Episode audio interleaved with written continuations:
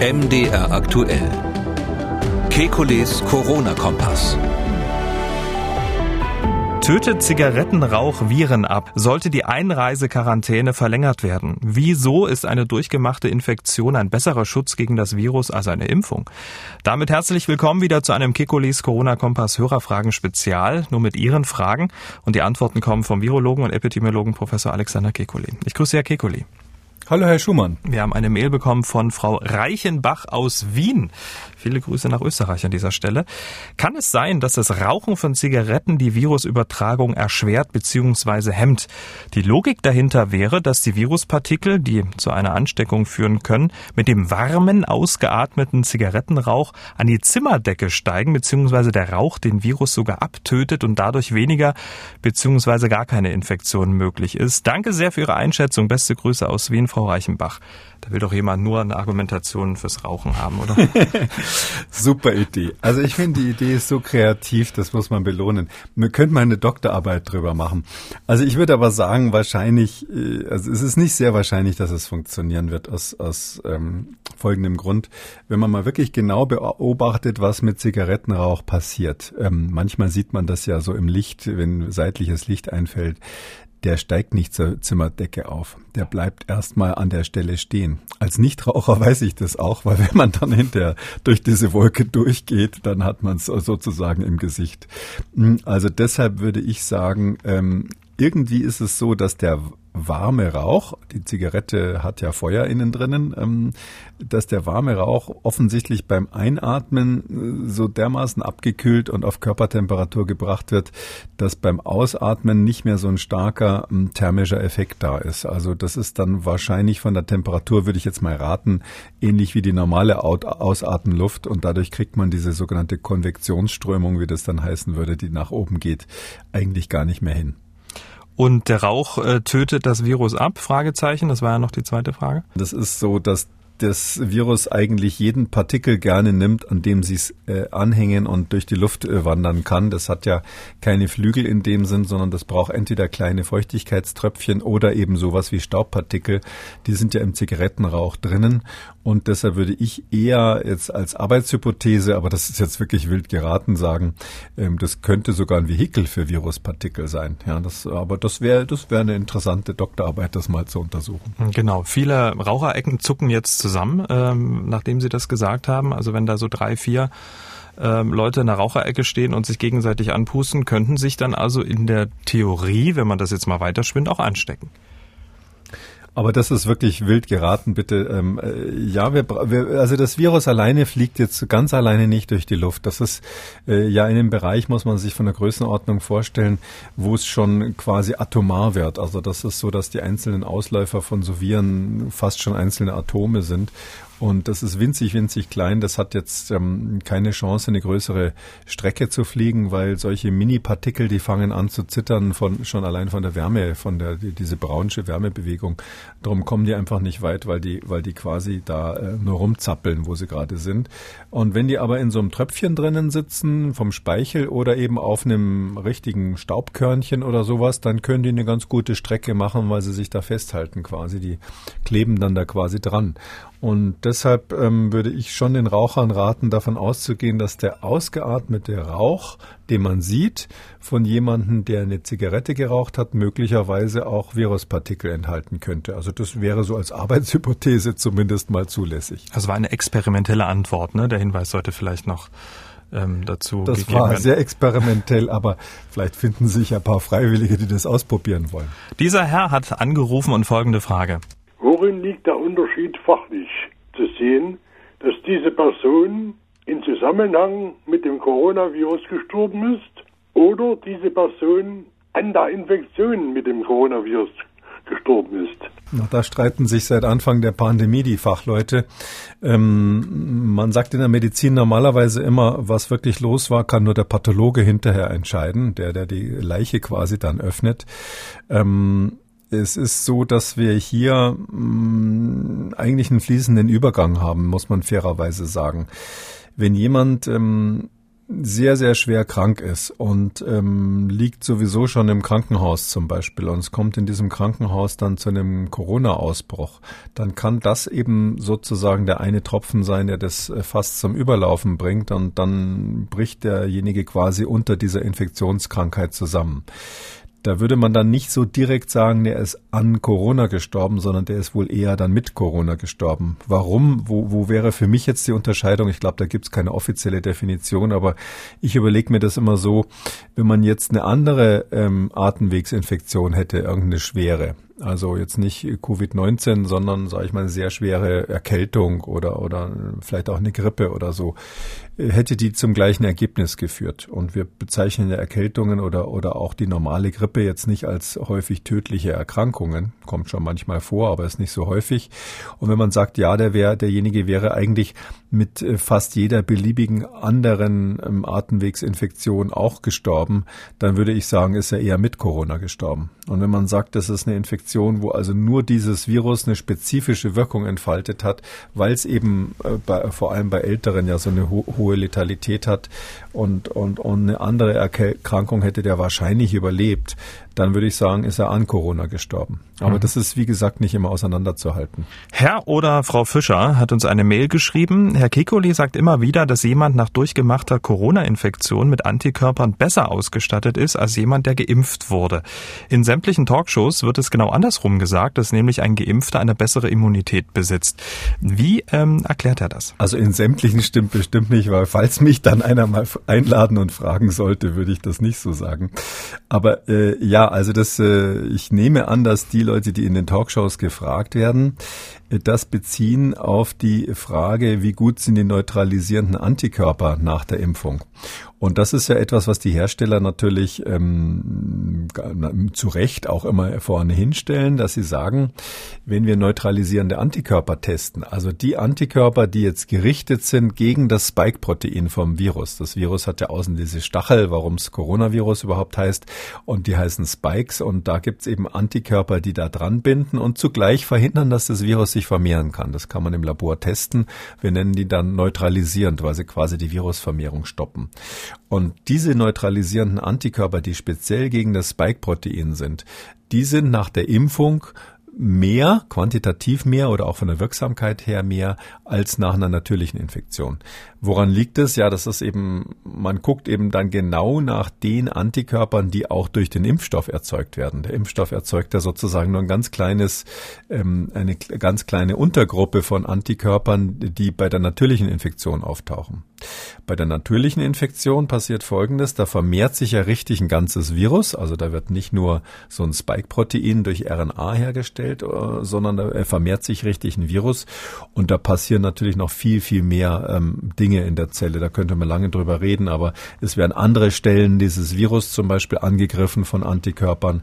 Es werden eine ganze Reihe von ähm, äh, Zellen erzeugt, Lymphozyten erzeugt, die in der Lage sind, ähm, festzustellen, wenn eine körpereigene Zelle, zum Beispiel eine Schleimhautzelle in den Atemwegen, ein Virus innen drinnen hat. Die können das quasi erschnüffeln. Die haben da so extra Fühler, mit denen sie wie, wie beim Stethoskop der Arzt quasi hört, wie das Herz schlägt. Da schnüffeln die da so äh, rum an den, an den Schleimhautzellen und merken, wenn da innen drinnen ein Virus ist. Und wenn sie es finden, dann schlagen die zu und machen die ganze Zelle kaputt mit den Viren drin. Und ganz viele andere Mechanismen, die das Immunsystem so auf der Palette hat. Und diese ganze Breite der Immunabwehr, die ist überhaupt nicht zu vergleichen mit dem bisschen, was so ein Impfstoff macht. Also deshalb ist es so, die, die Immunität nach einer echten Infektion mit einem sich vermehrenden Virus ist viel, viel breiter aufgestellt. Man hat auch eine größere Kreuzimmunität zu anderen ähnlichen Viren. Also wenn man die Infektion durchgemacht hat, ist man dann zum Beispiel für neue Varianten mit hoher Wahrscheinlichkeit eher geschützt als mit so einer speziellen Impfung. Ähm, aber die Impfung ist, wenn man jetzt nur die Antikörper anschaut, die speziell durch die Impfung generiert werden, dieses ganz spezielle Produkt, von dem hat man ein bisschen mehr im Blut hinterher als jemand, der eine natürliche Infektion durchgemacht hat. Dr. Plagge hat angerufen. Er ist niedergelassener Arzt und Psychotherapeut. Und er hat nicht direkt eine Frage, sondern ähm, er schildert etwas aus seinem Praxisalltag mit einer Schlussfolgerung. Wir hören mal kurz rein. Und ich mache mir aber auch Sorgen, dass das psychosozial um die, uns um die Ohren fliegt. Also ich habe so viel zu tun. Die, Men die Patienten mit Depressionen werden immer jünger. Also ich kann das auch bestätigen, dass äh, das schaffen wir kaum noch. So viele Anfragen äh, sind bei uns in der Facharztversorgung. Meine Frage an Professor Kikuli ist, sind meine Sorgen übertrieben? Ja, ich würde mich freuen, wenn, wenn Sie das nochmal irgendwie anstoßen könnten, würde ich mich sehr freuen. Ja, es ist vielleicht nicht nur eine reine Frage, sondern auch so ein kleiner Diskussionspunkt. Tja, psychische Probleme wird ja jetzt auch zu Long-Covid subsumiert, ne? Also, dass man das mit reinnimmt. Ja, das sind, äh, glaube ich, zwei verschiedene Aspekte. Das eine ist, ja, wir haben bei Long-Covid definitiv, wir haben ja da auch schon mal drüber gesprochen, wir haben neurologische Effekte und wir haben sicherlich auch ähm, psychologische Konsequenzen von Leuten, die Covid durchgemacht haben. Beim gewissen Anteil sind auch tatsächlich Depressionen als eine der Dauerfolgen da festgestellt worden, Muskelschwäche und was es so alles gibt. Man muss auf der anderen Seite sagen, die meisten erholen sich. Ja, das ist nicht so, dass das der Normalzustand wäre, dass wir dann eine Gesellschaft von Moribunden werden im Nachgang zu dieser Pandemie. Aber es ist, es dauert halt einfach relativ lang, sich davon zu erholen. Wenn wenn jemand mal durchgemacht hat, eine richtige Lungenentzündung, so eine echte schwere Lungenentzündung, ähm, dann, dann weiß der, dass das auch da manchmal sechs, acht, neun Monate dauert, bis man sich wieder richtig fit fühlt. Und so ist es wohl hier auch. Ähm, das völlig andere Phänomen ist natürlich, ähm, was, was, was, was wir gerade hatten, sind quasi Langzeiteffekte der Infektion.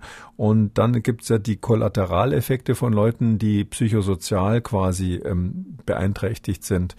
Ähm, da unterscheide ich ja zwischen primären ähm, Kollateraleffekten, zum Beispiel dadurch, dass Leute beeinträchtigt sind, weil sie ähm, Angst vor dem Virus haben, weil sie äh, in der Verwandtschaft Leute haben, die krank sind oder weil vielleicht der Arzt ausgefallen ist und sie nicht mehr zu ihrem Therapeuten gehen konnten, weil der Arzt krank war, also Covid-krank.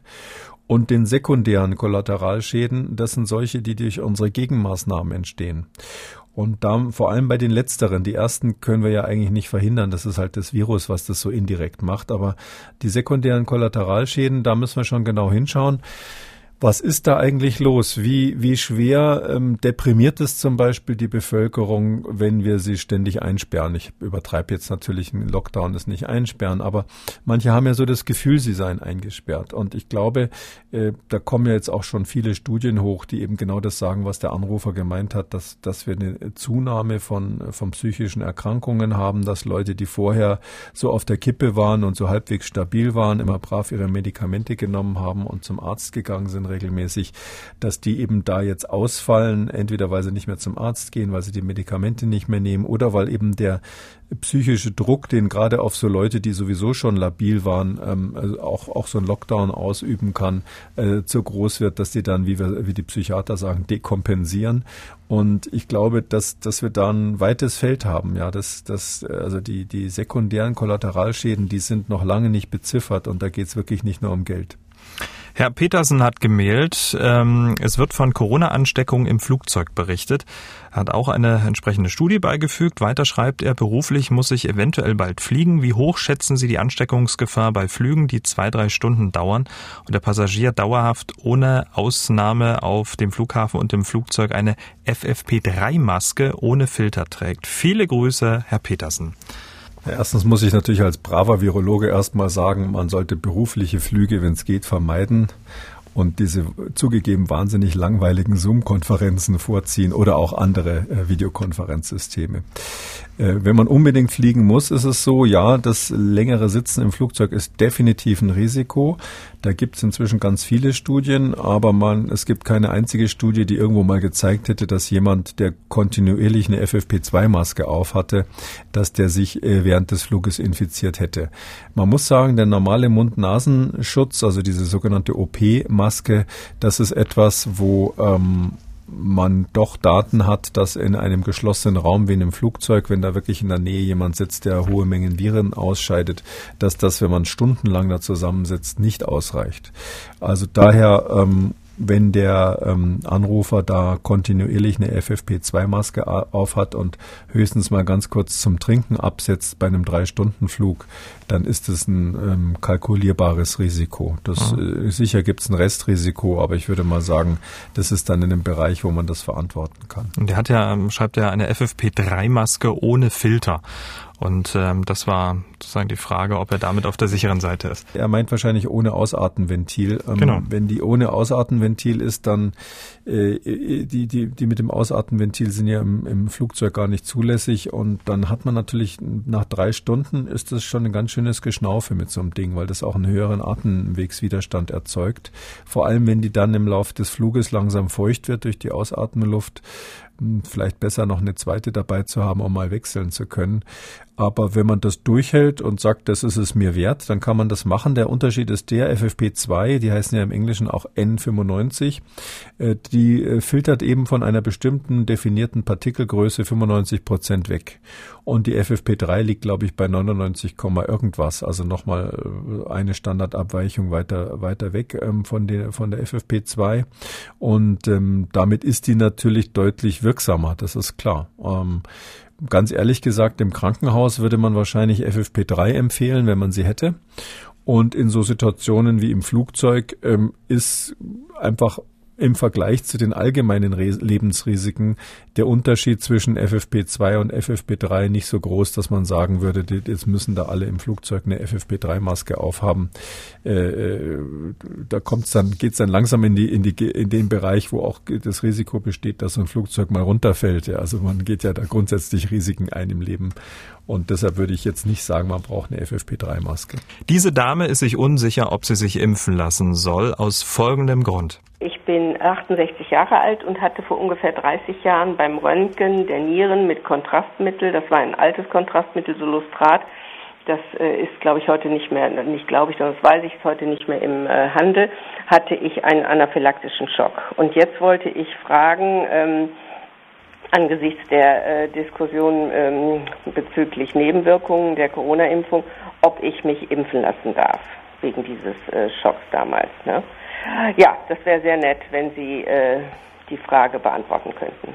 Grundsätzlich ist es so, dass die Ständige Impfkommission sagt, dass Personen, die früher schon mal ähm, äh, sowas wie einen anaphylaktischen Schock hatten, eine Überreaktion hatten, dass die sehr vorsichtig sein sollten. Das soll man dann immer mit dem Arzt besprechen, weil solche Dinge empfiehlt man ja nicht generell.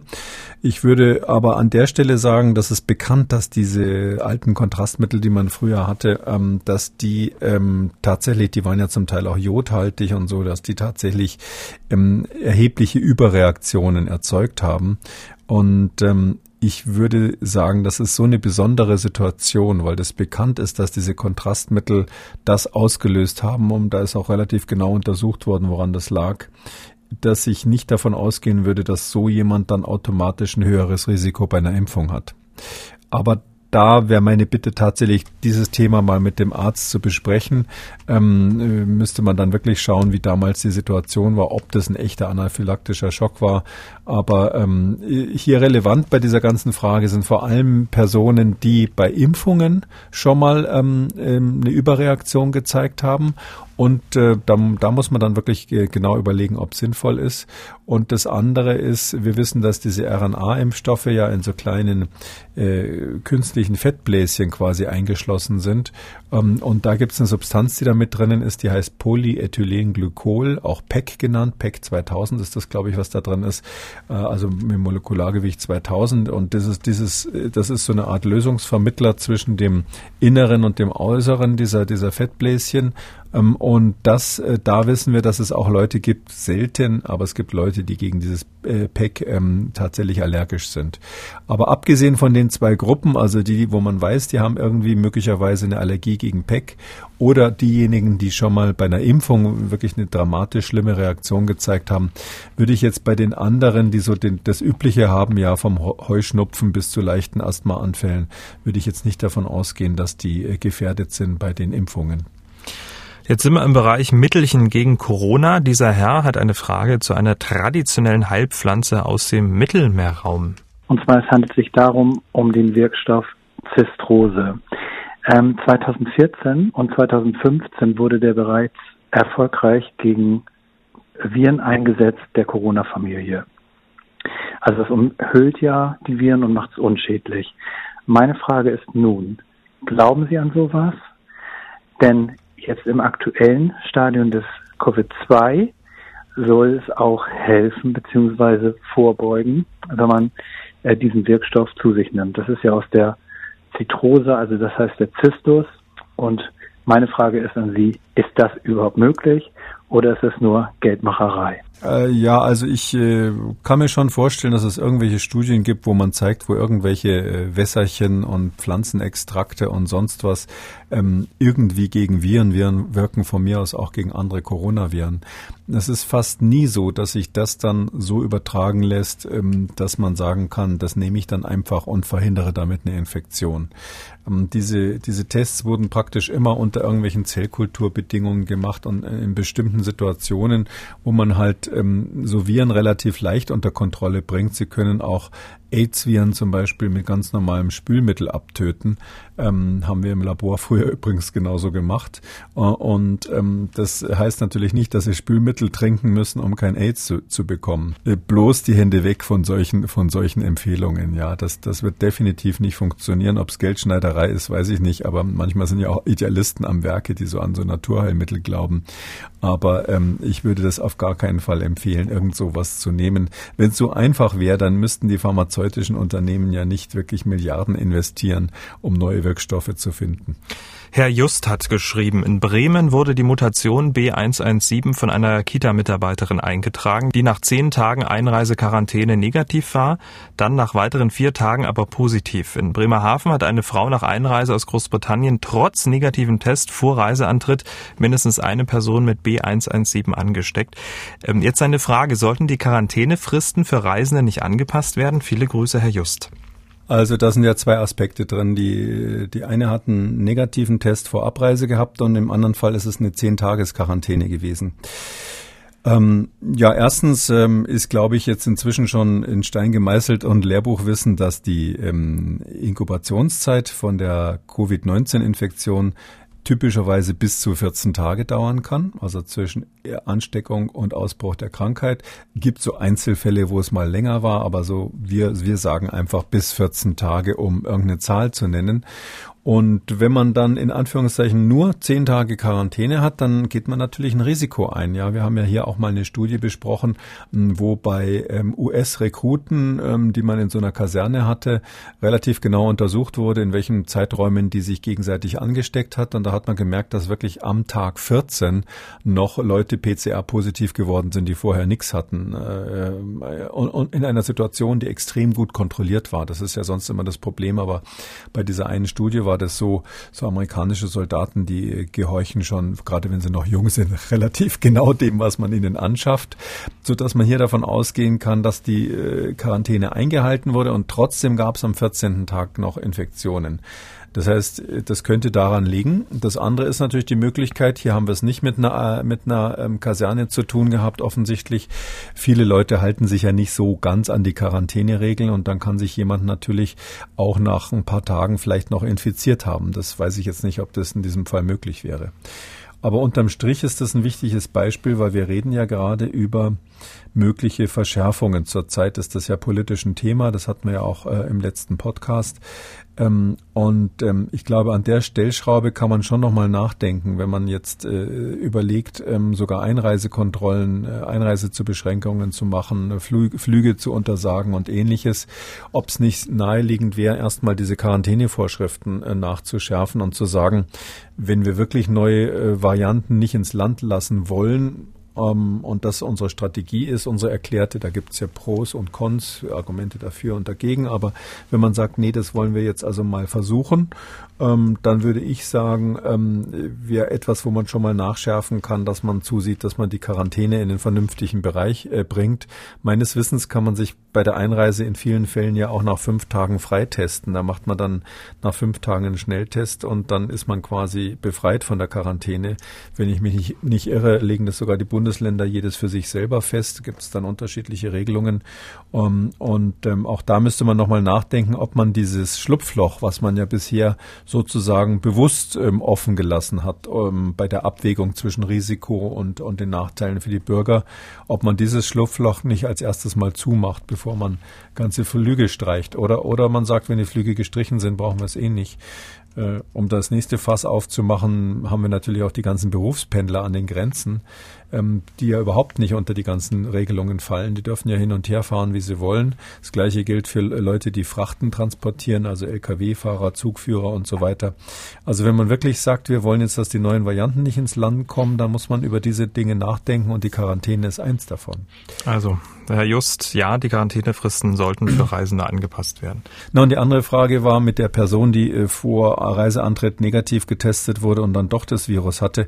Ja, das ist eben so. Das, das kann man nicht oft genug betonen. Vielleicht war es sogar einer dieser Antigen-Schnelltests. Diese Tests sind ja alle fehlerbehaftet und auch die Menschen scheiden gerade am Anfang der Erkrankung, das ist ganz wichtig, sich in Erinnerung zu rufen, erstmal eine Weile das Virus nicht aus und dann plötzlich kommt es zu diesem schlagartigen Anstieg, ähm, exponentiellen Anstieg der, äh, der Virusvermehrung auf der Schleimhaut. Und wenn man kurz davor testet, dann ist man mit, mit dem Antigentest völlig machtlos und mit der PCR ist es ein bisschen Glückssache, ob man das Virus schon erwischt, sodass wir das öfters sehen, dass jemand sagt, Mensch, gestern war ich noch PCR negativ. Heute habe ich äh, eindeutige Symptome und ähm, äh, am Tag zwei ist es dann so, dass man in allen Tests äh, fettpositiv wird. Das ist der typische Verlauf dieser Erkrankung und deshalb übersehen wir bei den äh, Tests, die vor der Einreise gemacht werden, einen Teil der ähm, Patienten, einen Teil der Erkrankten. Und das nimmt man halt in Kauf dafür, dass es so schön praktisch ist. Und auch da muss man sagen, ist das eine Sache, die man mit den Varianten, äh, die jetzt äh, nicht ins Land sollen, weiter ähm, aufrechterhalten soll oder ob man da nachschärft. Ähm, das würde ich jetzt nicht so beantworten wollen, aber da gibt es natürlich viele Argumente dafür und dagegen. Das muss man mal diskutieren. Frau Fischer aus Magdeburg hat angerufen, sie will sich impfen lassen, aber. Mit Entsetzen sehe ich im Fernsehen ständig, dass die eigentlich minimale Impfdosis von 0,3 Milliliter mit einer überdimensional langen und starken Kanüle verabreicht wird. Diese ist sicher für das Aufziehen der Spritzen nötig, aber zum Beispiel für mich unzumutbar. Ich bin 84 Jahre, 43 Kilo Körpergewicht, leide an starkem Muskelschwund und diversen Vorerkrankungen und habe trotzdem die Absicht, mich impfen zu lassen. Kann ich in diesem Fall von einem verantwortungsbewussten Impfarzt, Ärztin die Anwendung einer kleineren Kanüle erwarten oder verlangen? Beste Grüße und vielen Dank, Frau Fischer aus Magdeburg. Die Frau Fischer will sich impfen lassen, hat aber ein bisschen Angst vor der großen Spritze. Erstens ist es so, es gibt so eine Standardstärke von Kanülen, die für die intramuskuläre Injektion verwendet wird, also für die Spritze in den Muskel. Und ähm, die ist eigentlich nicht die stärkste. Also da gibt's noch paar andere Kaliber, die man auch, die, die, die eher Angst machen. Das ist eigentlich, kann ich nur sagen, vielleicht sieht sie im Fernsehen manchmal so gefährlich aus. Das ist keine besonders starke Kanüle. Zweitens ähm, ist es so, ähm, es ist tatsächlich so, dass die etwas größeren Kanülen bei allen Arten von Spritzen weniger wehtun ähm, weil die weniger in dem Sinn pieksen, dass sie quasi die Haut erstmal eindrücken und dann erst äh, mit, mit Schwung sozusagen reingehen, sondern äh, die etwas größeren Kanülen, die sind ja vorne schräg angeschliffen alle, die äh, schneiden quasi wie ein ganz feines Skalpell erstmal so einen kleinen Schlitz in die Haut und fahren dann durch diesen Schlitz hinterher. Und dadurch ist es so, dass eigentlich ähm, schon vor Ewigkeiten mal Tests ergeben haben, dass so eine ganz dünne Kanüle eigentlich als unangenehmer empfunden wird als eine, die ein bisschen stärker ist. Darum kann ich nur sagen, ja, man kann mal fragen, aber es muss nicht, muss nicht heißen, dass es deswegen weniger wehtut beim Stechen. Damit sind wir am Ende von Ausgabe 145 Kekulis Corona-Kompass Hörerfragen Spezial. Ja, Kekuli, vielen Dank. Wir hören uns dann am Dienstag, den 2. Februar wieder. Bis dahin bleiben Sie gesund. Ja, für Sie auch. Kommen Sie gut übers Wochenende und in den Februar hinein. Sie haben auch eine Frage, dann schreiben Sie an mdraktuell-podcast.mdr.de oder rufen Sie uns an, kostenlos 0800 322 00. Alle Spezialausgaben und alle Folgen Kekulis Corona-Kompass zum Nachhören auf mdraktuell.de, in der ARD-Audiothek, bei YouTube und überall, wo es Podcasts gibt. Übrigens, sollten Sie durch die Corona-Pandemie Probleme mit Ihrem Arbeitgeber, Ihrem Vermieter oder andere rechtliche Dinge zu klären haben, dann hilft Ihnen der Rechthaber weiter, der Podcast für juristische Alltagsprobleme mit dem Anwalt Thomas Kinschewski. Klicken Sie rein, derrechthaber.de. MDR aktuell. Kekules Corona-Kompass.